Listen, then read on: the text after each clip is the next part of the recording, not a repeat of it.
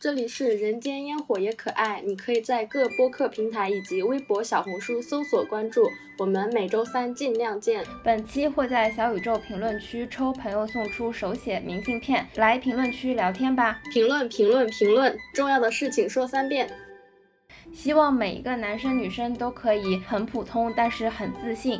我是阿华，希望大家可以普通且自信，是自信不是自负哦。我是洛仔。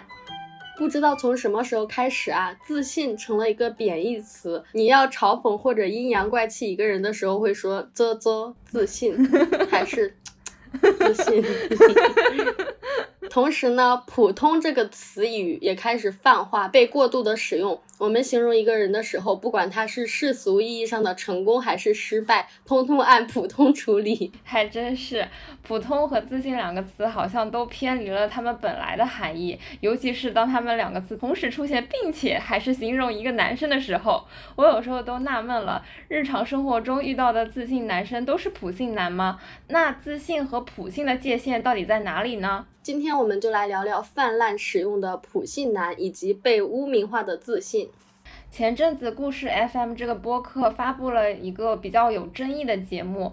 呃，节目的名字叫《我很普通，但女朋友个个是校花》。每个直男在学生时代都喜欢漂亮的女生，但是随着我们长大，大家欣赏一个人的角度会变得多元，外形也不再是我们喜欢一个人的唯一原因。但是这个采访者呢，他一直以来都把颜值作为主要的择偶标准，对颜值有一种近乎偏执的追求。在这期节目里面，就分享了他在各个阶段追求女朋友的故事。对我当时看到评论区，很多人都说他是典型的普信男嘛，其他观点不在我们的讨论范围内哦。我们今天就展开分析一下，说他是普信男的这些评论。我听完了这期节目，平心而论，老实说啊，这个男生真的不普通吧？他的客观条件还挺不错的，不管是他自己的工作、学历、家庭情况都不错，他的外形、身高也都还可以。除了这些客观条件之外，他在感情上面真的很勇敢，也很坚持。然后综合下来来看，我觉得这个男生真的不算普通吧。我觉得把他放到任何一个普通大众的圈子里面，他都是综合条件很优秀的那个。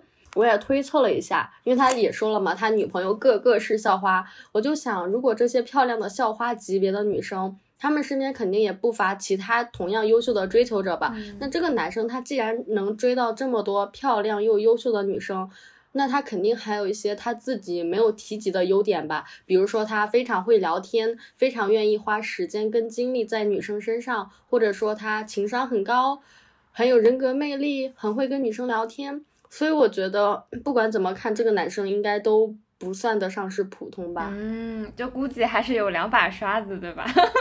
但是我，但是我当时我看到这个这期节目的标题的时候，我就 我就已经觉得，哦，这是一个普信男的故事，然后我就根本就没有想要点开它。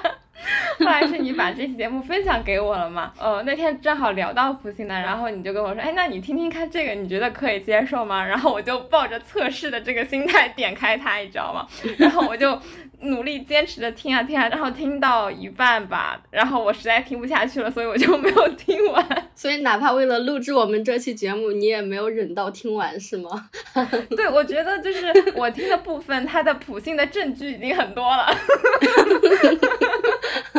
对，我在听这个节目的时候，就是能够充分的感受到这个男生的普性吧。就是虽然你之前提到他的家庭状况呀、留学的背景呀、工作。的经历呀，呃，其实都还是不错的。但是在我眼中，我觉得这些优点的决定因素是他的家庭，而不是他的个人吧。就是说白了，这些条件没有办法去作为他的一个个人能力来支撑。然后面对。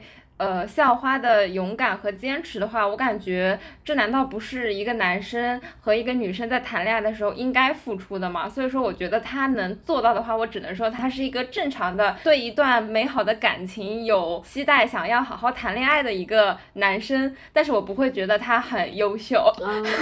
你觉得这些都是基操，对吗？对，我觉得。你假如说做不到这份坦诚和勇敢的话，那我只能说你并没有做好一个认真谈一段恋爱的这个准备，这就是一个基操，这是一个基准线。嗯。后来的话，他还分享到他在这个职场里面遇到一个让他心动的同事，后来他发现这个同事呃辞职，打算去留学，然后他自己也打算辞职去留学。他还分享了一些什么追女生的经验，去鼓励其他男同胞。先姑且不说其他男同胞有没有像他一样可以裸辞去留学的这个家庭背景啊，就是 他的其他那些经验，我觉得我站在男生的立场上，我也会觉得没有什么参考价值。然后我站在女生的立场上，我也觉得他那些经验也挺普信的。就是如果没有他的家庭背景给他这样的支撑的话，那他这些所谓的什么勇敢追爱啊、大胆表达、大胆追爱的这些浪漫也就不可能实现吧。所以我觉得。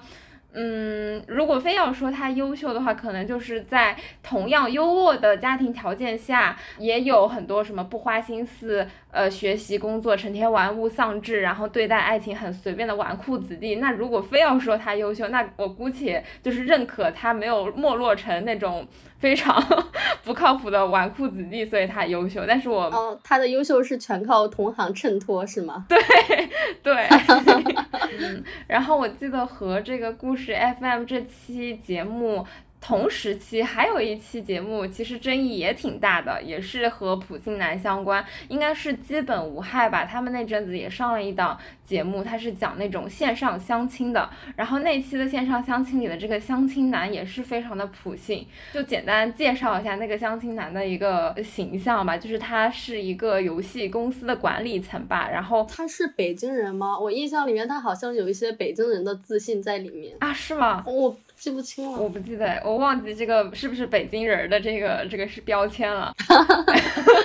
那你继续讲这个自信的北京人儿。反正他就是一个游戏公司的管理层吧，然后他在和这个女生线上相亲的这个沟通过程当中，就全程就像个面试官，就是一个一个的丢问题，他负责发问，女生负责回答，然后女生给他的提问呢，他就非常敷衍的一两句话就结束了，然后那个女生甚至点出来就说：“天呐，你问这些问题好像面试哦。”但他也丝毫就没有觉得不好意思，对，他就真的。顺着他的那个那些问题一个个 Q 下来，就是那场相亲如果有温度的话，可能是零下二十五度吧，就是一个非常非常寒冷的感觉。对，然后线上相亲环节结束之后，就是主播也有一对一的和男生和女生分别聊天嘛，然后在这个。嗯，了解反馈的过程当中，就得知这个男生他其实就是一直一直都在相亲。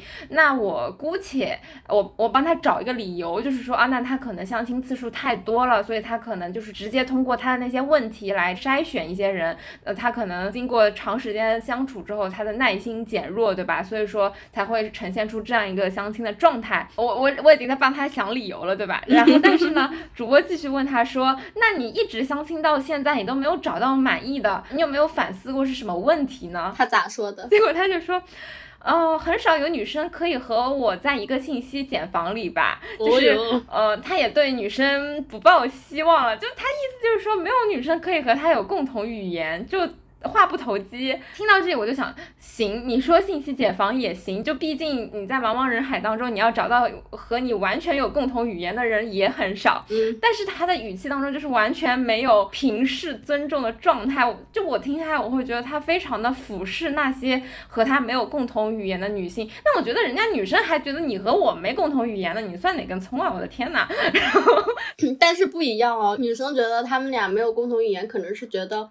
我们的兴趣爱好不同，但是这个男生觉得没有共同语言，是因为，爱，我的这个境界你果然达不到，我的这个兴趣爱好你果然涉及不了，你理解不动我。对对对对对，我就觉得一个正常的男生或者说正常的人，他在了解到对方的兴趣爱好和自己不同的话，他至少应该要尊重吧。就是你可以说哦，我不太了解，不过哎，这还挺好。就是，但他的态度完全就是一个俯视，就觉得别人的兴趣爱好好像是一个什么低等级的兴趣爱好，不及他的优越一样。我就。觉得非常的嗯就很不适，听他讲话，然后后来他还屡次提到啊什么他接触的高管啊，不拉不拉，就可能想显示他工作能力很强，还是说他的社会地位很高，我就觉得。就这个男就很普信呀。啊，就是我平时沟通的都是一些管理层。对他后来就说，他到现在相亲也已经不要求有共同语言了，然后说相亲就第一眼看一下外表吧，呃，就给我一种女人都蠢只剩下颜值的感觉，就让我觉得很不受尊重。我我也听得非常不适。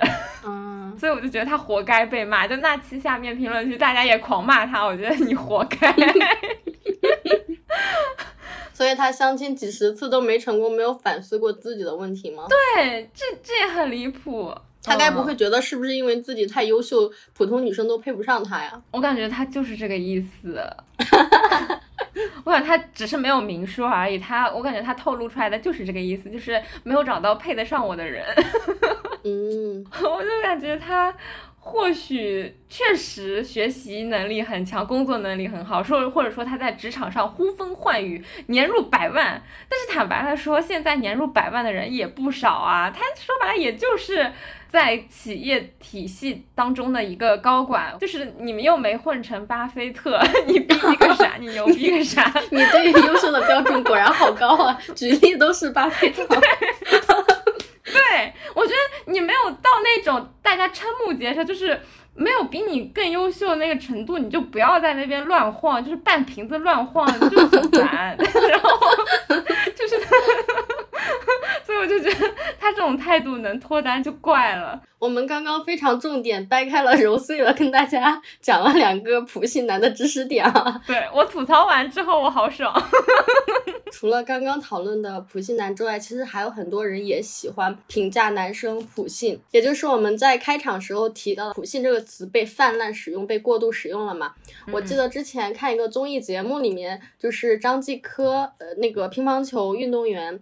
他跟他的家长在节目里面提对女孩子的要求，说实话确实有点多啊。但是弹幕和评论区都在说骂他，说他普信男。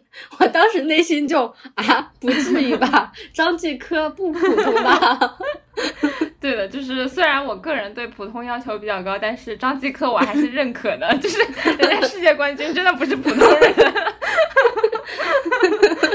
对，所以我当时看到这些弹幕跟评论的时候，我也特别懵逼，就是连张继科都难逃普信男的这个骂名啊。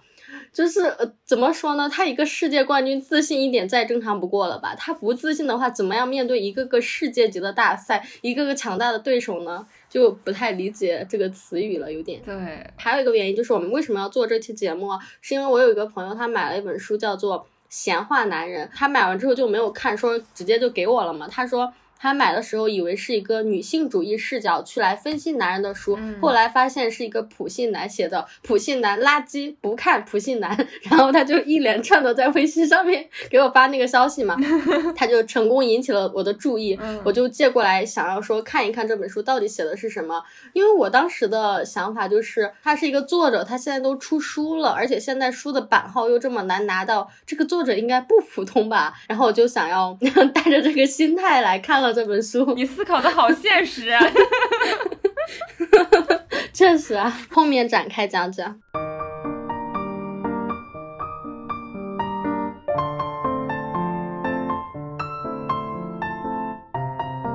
前面说的确实是一些比较典型进入大家视线的案例啊，但是就我身边而言啊，我身边认识的一些其他男生，他们可能确实在某些方面很自信，但是在别的地方也会意识到自己有问题啊。就比如有的男生会说，我觉得哎，我学历、工作都不错，家庭环境也不错，这就是他自信的地方。但同时他也会说，但是我长得不帅啊，甚至有点丑，我身高不够高。所以我觉得，嗯，我身边的正常男生来看，他们还是有清醒的自我认知的吧。还有一些男生，他们也知道自己有很多不足的地方，也会压力很大、很焦虑，觉得自己有很多地方可以做得更好。所以，嗯，从我身边来看，我真的觉得。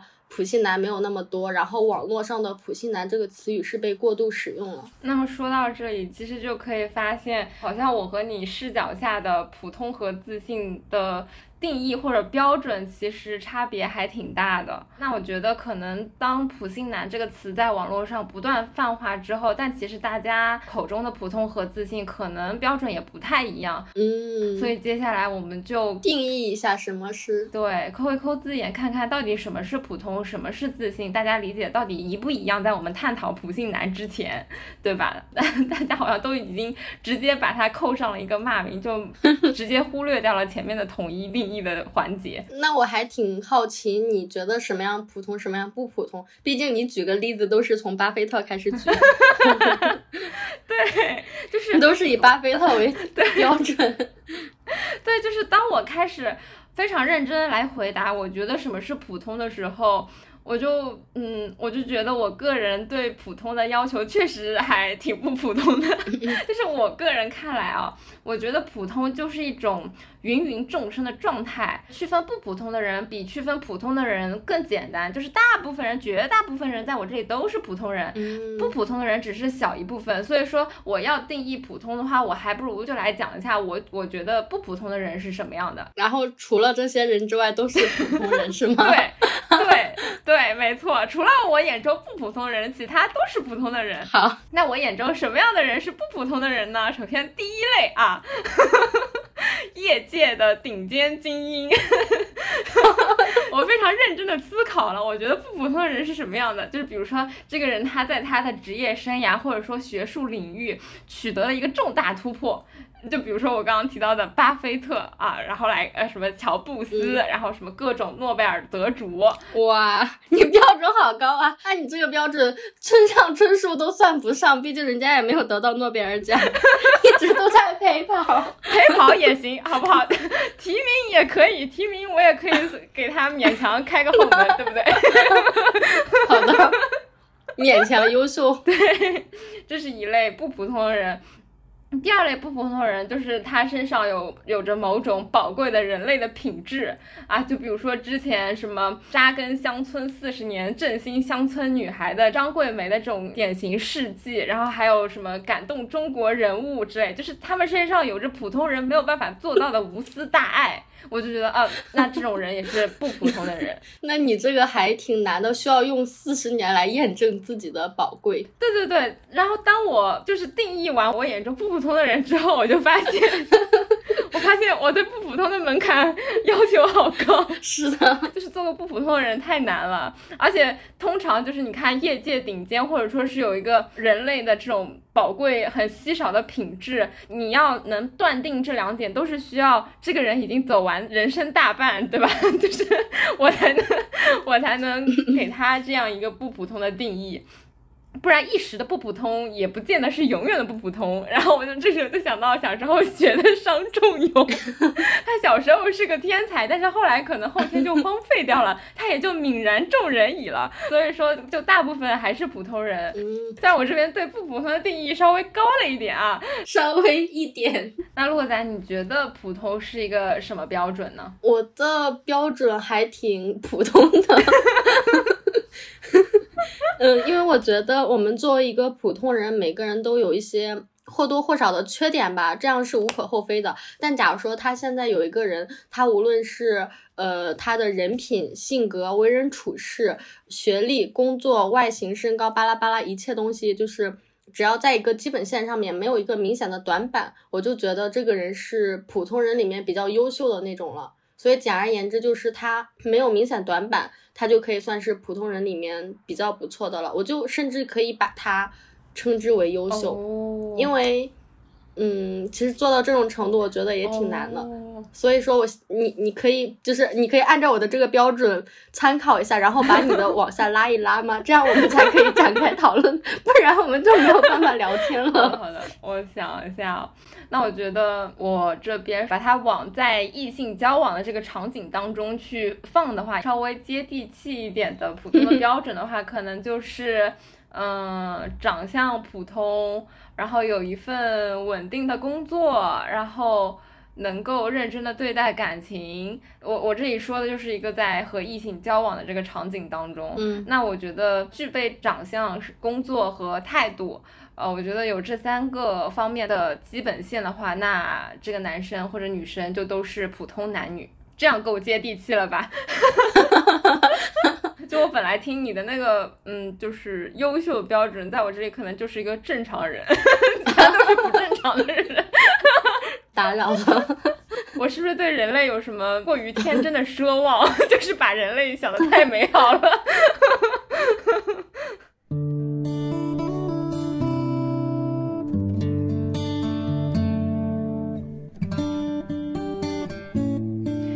说完了普通的话。我们再来聊聊自信，因为根据普通的讨论发现，好像定义还是挺重要 的，两边的标准差别有点大。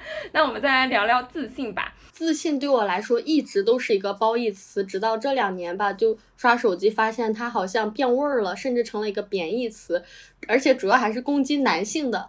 自信这个词语运用的场景也主要都是指向男性。呃，自信在我这边也是个褒义词，我觉得是值得鼓励的，然后也是我个人非常羡慕的一种闪光点吧。我想象了一下自信的状态，我觉得自信是一个自身给自己带上去的光环，我就觉得自信的人侃侃而谈的气场啊，然后他们做事时候的笃定啊，就整个人就像发光一样，就是在普通人群当中能够瞬间脱颖而出。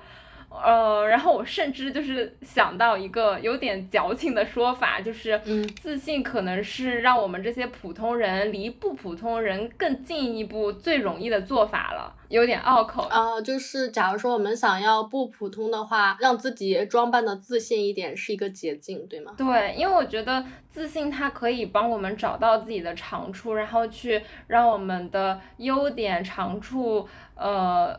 呃，更加放大，然后从中获得更好的自我认同和价值感，然后这种能量又能反哺到自身，让自己更加自信，就是一个良性循环。那我觉得在这种状态下，普通人可能也就更容易做出不普通的事情吧。哎，那我想追加一句提问：如果这个人他很自信的话，在你这儿他还是很普通，对吗？他还是够不到你的优秀。对，他是个自信的普通人。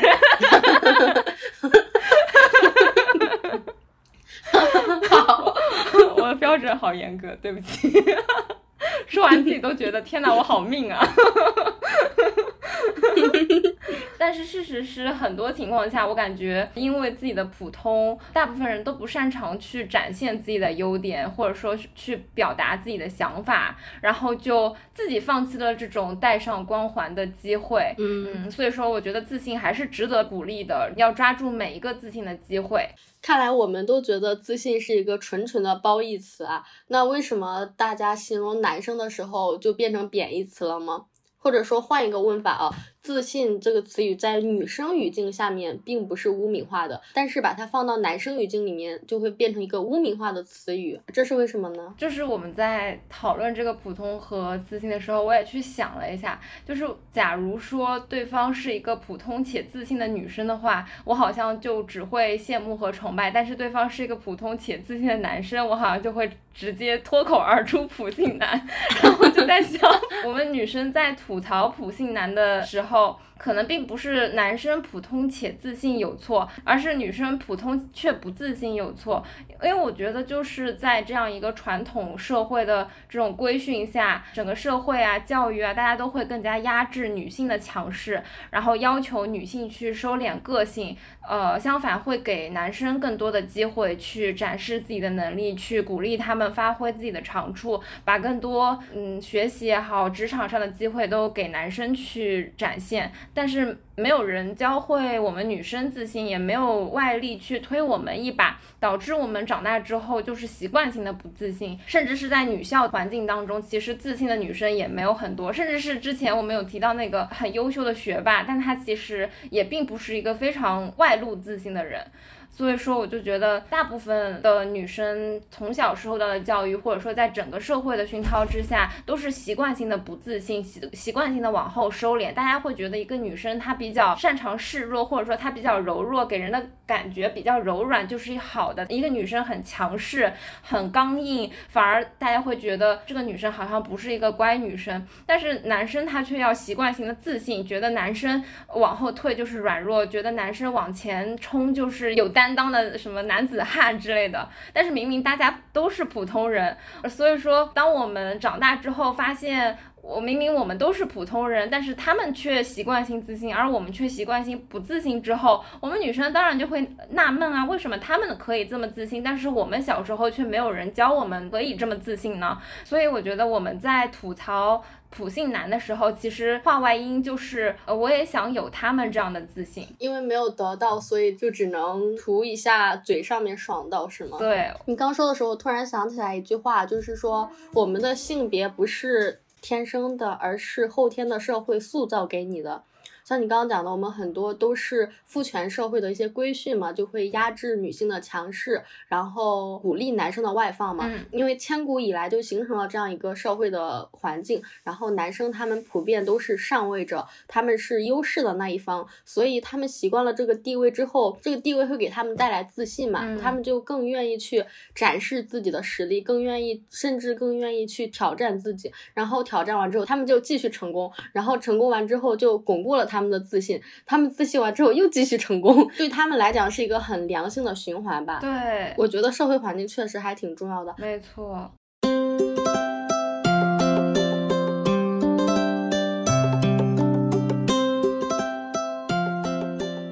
可以想象一下，假如说现在有一个女生，她性格很外放、很自信，大家可能会称呼她某哥、某爷，就是对男的这些称呼啊，你就默认自带了她自信的意思。对，我也发现，就我身边，比如说有那种非常豪爽、非常自信，她能够掌控全场的女生，我们有时候可能会叫她某爷。为什么这样一个爷字就能够赋予她自信呢？就好像这个爷字自身就自带自信光芒一样。为什么不是用奶去？男 婆，就是为什么不是用这种去形容一个人？就是假如说女生有女生自信的称呼，男生有男生自信的称呼的话，那按道理来说，应该是女生的自信也应该有一个哦。现在大家会越来越用姐，是吧？某姐去称呼这个人很自信、很能干，但是很多情况下，大家还是会用一个男生词汇去称呼他某爷，这样去显示他的权利或者显示他的自信。感觉这种都是非常潜移默化，就大家好像默认称他为哥和爷就是一个正面的夸赞他的一个意思。但是你看，你像我刚刚说什么婆呀、奶呀，就是大家第一反应就是这是什么狗屁呀。对啊，虽然不太女权吧，但是真的听了就觉得很搞笑。所以我感觉就是，嗯，归根结底吧，导致男性和女性之间。呃，自信差异的还是整个社会的规则以及传统观念，从整个体系，从学校啊到家庭啊，对于女性的这种权利都是非常不重视的。那我觉得事到如今，对不对？女权意识也已经萌芽了。那我们现在把这个屎盆子扣在男生身上，吐槽他们一下普信男，给他们贴上普信男的标签。嗯，这不是很正常吗？说谁叫他们是既得利益者呢？他们还在不断的在那个良性循环当中享受呃权力的这种幽默。我们说几句普信男怎么了？对呀，就是你都得到好处了，我们骂你几句又怎么样？就是就是，然后我觉得这还是一方面，就是整个社会或者说传统父权带来的，然后另一方面就是这些普通的男生未免也太普通了吧。你这个话说出去会不会被 有点危险？我真的，我真的，我摸着良心，我真的非常体谅大家男同胞，但是我觉得你们是不是也太那啥了一点？太那啥？你说清楚吧。嗯，现在异性之间光普通这个标准的差距也太大了吧？就我们在女生中间，我觉得，嗯，普通和不普通比例。可能是半半吧，而且我甚至觉得现在女生不普通的。呃，趋势越来越明显，大家对女生要求越来越高，然后大家也不断的去在学历或者外表上不断的提升自己，然后在职场上也越来越去努力争取一些话语权吧。但是相比之下，男生中间有个普通能过六十分及格线的就不错了吧？我就觉得男生好像不但没有往上走，反而不断往下落。哎，我想到了一个，为什么大家觉得优秀的女生越来越多，然后普通的男生甚至不太行的男生很多？我想了一下，可能主要就是，嗯，一个是外形，一个是思想吧。就首先从思想上来看，我记得梁永安教授他之前讲过，就说，嗯，从新中国成立以来，其实中国女性的成长速度是非常快的，是远远超过男性的。嗯，但是男性呢，他可能一直处在这个比较优势的地位，然后他自由散漫惯了，所以他在思想上面没有什么进步，所以我们就会看到女生一直在不停的填充自己的思想，不停的去可能更新自己的一些思想库啊、知识库啊，然后去接受新的观点。但是男生他可能。处于那个优越的位置久了，然后他的思想一直都在固步自封，所以我们就会经常看到很多女生她讲的话会让人觉得她很包容、很理性、很温和、很有力量，就等等等等。但是男生呢，他很多真的说话就真的让你觉得他很傻逼。我我已经真的想不出来什么词语，但他们的思想真的很傻逼。除了思想上面，我觉得。呃，外形也是一个挺重要的东西，能拉开男女之间的差距吧。哦，我突然想起来，宁静那个明星嘛，他在节目里面讲的，他说他支持男生化妆，理由是男生天生就是长得丑。他虽然说的有点刻薄，有点直接。嗯，但是，呃，但是我们认真的分析一下，确实，因为女生会很多会化妆，或者是比较爱干净，把自己打扮的，就是至少气色看起来比较好，人很精神嘛。但是确实，男生他。在自己外形不突出的情况下，他也经常邋里邋遢的。嗯，还有一个真的很严谨啊，是从科学和生理结构的层面来讲。假如说一个一六五的女生跟一个一七五的男生，就他们可能怎么讲呢？在各自性别里面那个身高的位置是一样的吧？但是你就会明显的看到一六五这个女生她的比例确实是比一七五的这个男生比例要好的。嗯，你有没有这种感觉？有，就是女生会容易显腿长，但是男生并。不会容易显腿长，对，嗯，但是这也已经非常给他们找补了，咱就是说，对，所以说就是不管是思想上面还是外形上面，都会比较容易的拉开两个性别之间的差距吧。然后我突然又想到之前我朋友跟我讲那个。我觉得还挺搞笑的吧？他当时是呃，因为大家经常会互相嘲讽、调侃说：“哎，你单身是不是眼光太高了？”然后他们男生之间就流传了一个段子，就是说，假如你去了一个空间，比如说进了一个教室，嗯，从男生视角来看，你觉得这个空间里面百分之六十的女生都是 OK 的，你愿意跟她去发展恋爱关系，就证明你的眼光还是比较包容的。说明他眼光没有很高，然后我就想了一下，因为我们女生确实长得都还不错啊，然后百分之六十的女生确实都长得很还可以，但是你要去一个空间里面看一群男生，真的 真的没有百分之六十可以的男生。对啊，我们这期这期讲完不会被很多人取关的。现实环境就是这么的恶劣，我觉得就不要取关，就是你只要你听到这里，你稍微抬头四周看一下，你就知道真的没有百分之六十。我突然想到一个案例啊，从小长到大，跟那个家人、亲戚、朋友聊天的时候，就他们假如说说你家长真有福气，你你家的闺女真好的时候，一般都是基于这个女生，比如说她学习很好，哦，性格很好，或者是非常爸妈的小棉袄，非常体贴，会帮他们做很多事情嘛。这个是他们基于对一个女生很好的评价。但是他们嗯说，哎，这个男生哎真的是个好儿子，他爸妈可真有福气。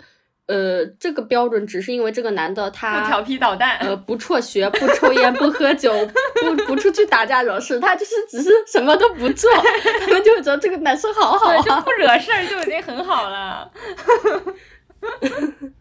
所以，当女生就是用别人要求我们的不普通，然后去看那些。正常就型的男生的时候，我们就会有这种标准的落差感呀。包括你之前说的，我们女性去学习更多的文化，去武装自己的思想，然后或者说是我们花更多的时间去打扮自己，或者说是收拾干净。但是这些我们都是要额外的花出时间和精力。我就觉得，我为了达到女生当中正常这个标准，我也付出太多了。结果男生啥都不干，他还这么自信，我就觉得 How dare you！明明这么普通，还这么自。信就谁给他的勇气，然后我就觉得可能就是男性同胞给他的勇气。因为我有两个关系很好的女生朋友，她们俩绝对在女生里面是比较自信的那一波了啊。嗯。但是当他们遇到一些问题的时候，比如说他们在某个环境下面遇到了一个很奇葩的人，或者是很奇葩的事情的时候。就真的不是他们自己的问题，真的是外界的环境出了问题。然后，但是他们经常会去反思，哎，是不是我不对？是不是我要再去让步啊？然后这两个女生啊，她们的男朋友都是那种其实有一点点自卑或者不自信的男生吧，但是在面对一个不公平、不正确的环境下的时候，这个很甚至有点自卑的男生就会指出来说，就是这个人傻逼，就是这个人有问题啊。但是我那个很自信的女生，她却会去反思，哎，我是不是不够好？是，我会觉得，就是有的时候那种显性的自信，比如说他会去。呃，勇敢的表达自己的观点，或者说展示自己的优点，这这方面的自信其实是一个比较显性的自信。就当我们在一个公开场合下发现这些人有这个特质的时候，会觉得，嗯，他他是一个自信的人。但是我觉得男生的自信更微妙，微妙在他们的每一个逻辑都很自信，嗯，天生自信。对他也不是说我我我要来展示我的某个优点，我的优点很强很自信，就是这是一方面。另一方面是他们有些想想事情的观点，或者说想事情的。逻辑就一步一步往下推的时候，就每一个推的环节都不带一丝一毫的犹豫，你知道吗？就是 就是就是从 A 推到 B，他就觉得啊，就是应该这样呀。我觉得。呃，就是就是不是我的错，就是在 A 推到 B 的这个结论的时候，女生会想，呃，如果是我的问题的话，是一个什么路线？不是我的问题的话，是什么路线？但是男生就没有那个是他的问题这条路线，他就默认不是他的问题。然后他他们思考的逻辑就是一个非常有自信的逻辑，对啊，就是那种他并不是一个显性的自信，而是一种渗透在他们每一个看待事物或者说是想想问题的这个逻辑当中，他得出一个结论。你当你去问他为什么？的时候，他一步步讲给你听，你才会发现，哇哦，他真的很自信。但是他直接跟你讲结论的话，你不会觉得什么样。感觉性别优势这个根基实在是扎得太稳了，就是刻入了他们的 DNA，以至于哪怕一个自卑的男生，他其实骨子里本质还是非常自信的。对的，对的。就比如说女生可以，我我我，比如说我从今天开始，我。呃，痛下决心，我要做一个自信的人。但是我的所有的自信，我的所有的外放都是后天习得的。我比如说，有的时候觉得自己可以展示的时候，我主动的去展示出来。但是你的内在那种思考问题的逻辑是没有办法，就是把它扭转过来。你的一些潜意识，你的一个第一反应都是会觉得，哎，是不是我哪里做错？就像你刚刚说的，你身边已经是有一些本身就已经已经挺自信的女生，但她在遇到一些问题的时候，她第一反应还是去反省自己，是不是自己哪里做错了？但是 反而一个外。表看起来并不是很自信的男生，但是他的逻辑当中，其实细微的地方处处都透露着自信。我哎，我突然想到何同学之前的一条视频里面，他说他渴望看到未来的互联网世界，就是嗯，小孩子不会说哎网线怎么了，今天网络信号怎么样，他们完全不会思考这个问题，就像是我此时此刻我一直在呼吸，但我不会想哦，我在一个空气里面，我正在呼吸。嗯，我觉得男生的自信 就像是空气对他们而讲一样自然。对，所以其实当女生去问他你是如何做到在空气当中呼吸的时候，他真的很难说出来。就是就是，他会觉得好冤枉，我不就是在呼吸吗？我不就是在自信吗？这我与生俱来的，为什么还怪我？他们还冤枉，就觉得啊自信这东西还要学习吗？对，这个不是天生就有的吗？对，真的就是气不打一处来，就没有办法沟通。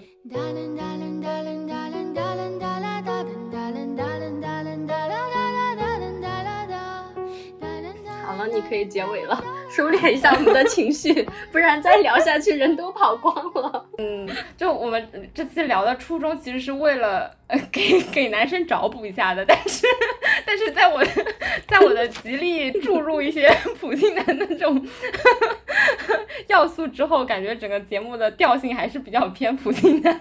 对，所以我我会觉得，我承认虽然普信男确实是有一个滥用的趋势，并不是说身边每一个。呃，普通且自信的男生，他真的有那些普信男的局限性，但是我个人还是觉得，就是宁可冤枉一千个假普信男，也不能漏掉一个真普信男，就是这根弦不能断。我是不会把他们这个屎盆子帮他们摘下来的，就是要时刻让这些男同胞听到，就是因为他们实在太不擅长反省了，然后相反女生又太擅长反省，就是。我宁可污名化他们，好吧？就是这个屎盆子按住，不要拿下来，不要逃，不要逃。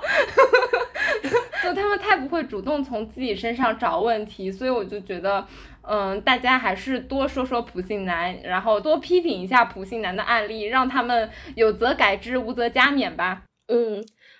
其实做这一期的初衷，我真的是不想让大家污名化自信，然后也不想让大家 天天说普信男了嘛。然后我就就就抱着这个目的来做。然后一边讨论的时候，然后阿华就说：“不行，他们都已经很自信了，你们不要给他们找补了，你就不能惯着他们。”然后阿华就讲就讲出了他的那个理论嘛，就是宁可冤枉一千个普信男，都不能漏掉一个吧。然后我就被阿华操烦了，所以我们这次的基调就变成了现在这个样子。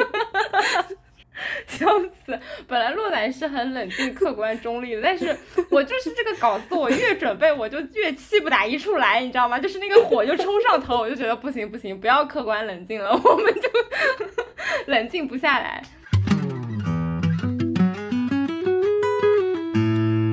所以说，姐妹们看到标题之后不要 diss 我们，我们是友军 哦。当然也要跟男性同胞说一句，我们也都知道自信是一个很正面、很有好处的点嘛。大家讨厌的只是普通且自负的人。嗯，男同胞如果不知道的时候，就刻意的提醒自己，让自己拿捏一下自信跟自负的尺度吧，警惕自负，警惕盲目自信就可以了。因为自信的话，我们俩就是觉得那种看起来阳光、有精气神儿、给人踏实感和安心感的人，让人觉得很放心，做事很靠谱。但是自负就是那种，然后又，嗯，不知道咋说，自己去悟，自己去拿捏。对，就就如果找不到样本的话，可以去听那个基本无害相亲。相亲那一期里面那个男生，他就是一个自负典范，好吧，就把他钉在墙上，反复收听，有则改之，无则加勉。对。那这期就聊到这里，呃，大家可以添加微信可爱 FM 幺幺幺七加群一起聊天，有任何选题或者建议，可以发送至邮箱人间烟火也可爱的首字母小写幺幺幺七 at 幺二六点 com，也欢迎大家在爱发电给我们发电支持哦。好，我们下期再见啦，拜拜，下期再见。